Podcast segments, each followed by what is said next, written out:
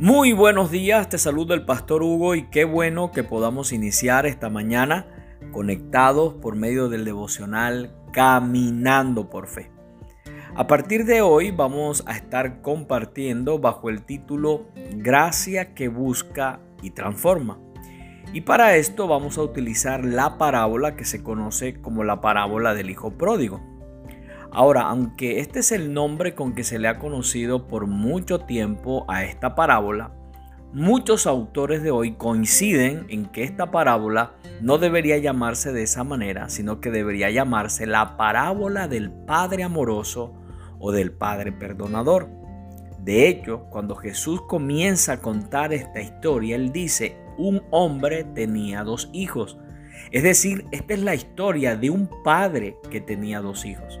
Además, en esta parábola, si tú la revisas, te vas a dar cuenta que allí aparece la palabra Padre en 12 ocasiones, dándonos a entender con esto que el protagonista de esta historia no es el hijo rebelde, sino el Padre amoroso, el Padre perdonador, el Padre misericordioso y lleno de gracia, que es una representación de nuestro Padre celestial también necesitamos tener en cuenta con esta parábola que esta parábola responde a la inquietud que tienen los fariseos y los escribas o maestros de la ley que murmuran y que critican a Jesús y dicen, ¿por qué recibe a los pecadores y come, y come con ellos? Así que lo que Jesús va a hacer es responderles a ellos esta pregunta.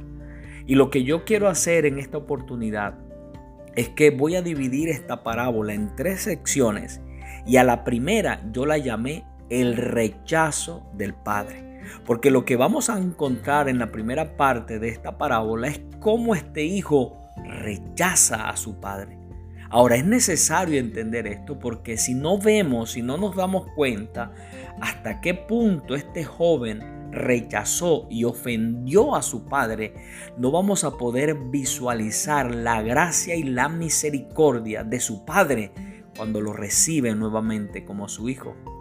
Y sabes, no solo se trata de ese, de ese muchacho o de ese joven, sino que se trata también de cada uno de nosotros.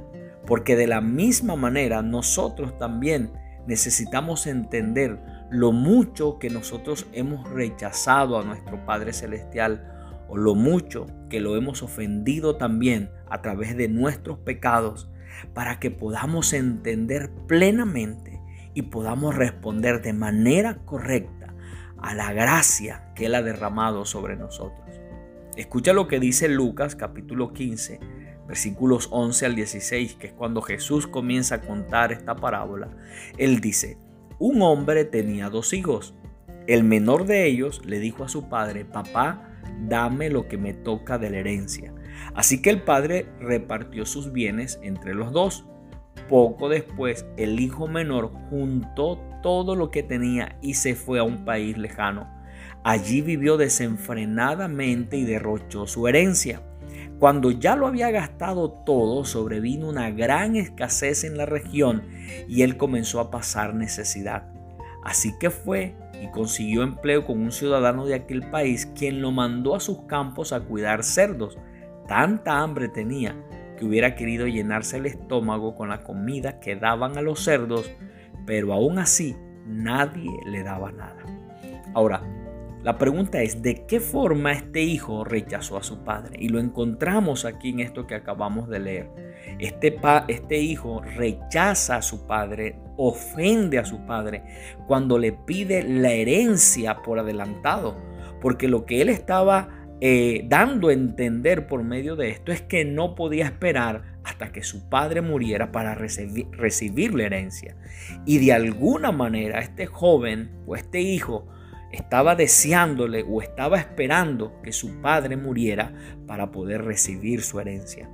Cuando este hijo toma la decisión también de irse a una provincia apartada, estaba rechazando a su padre. Y no solo a su padre, estaba rechazando a su familia y estaba rechazando la tierra que Dios les había prometido y que además Dios les había entregado. Estaba dando a entender a través de este comportamiento que no quería vivir bajo la cobertura de su padre, ni bajo sus reglas, ni bajo sus condiciones. Además, el padre tuvo que salir a vender sus posesiones para darle a este hijo lo que le correspondía y de esta manera exponerse a la vergüenza pública por la rebeldía de su hijo. Para poder vender rápido esas posesiones, lo más seguro es que tuvo que vender a un bajo precio. Así que de esta manera este joven estaba ofendiendo a su padre porque no estaba valorando el patrimonio familiar que con tanto esfuerzo su padre había construido. Este joven alteró el orden familiar, es decir, todo estaba funcionando bien, pero por la rebeldía de este joven, por su mala decisión, una familia comenzó a enfrentar una crisis.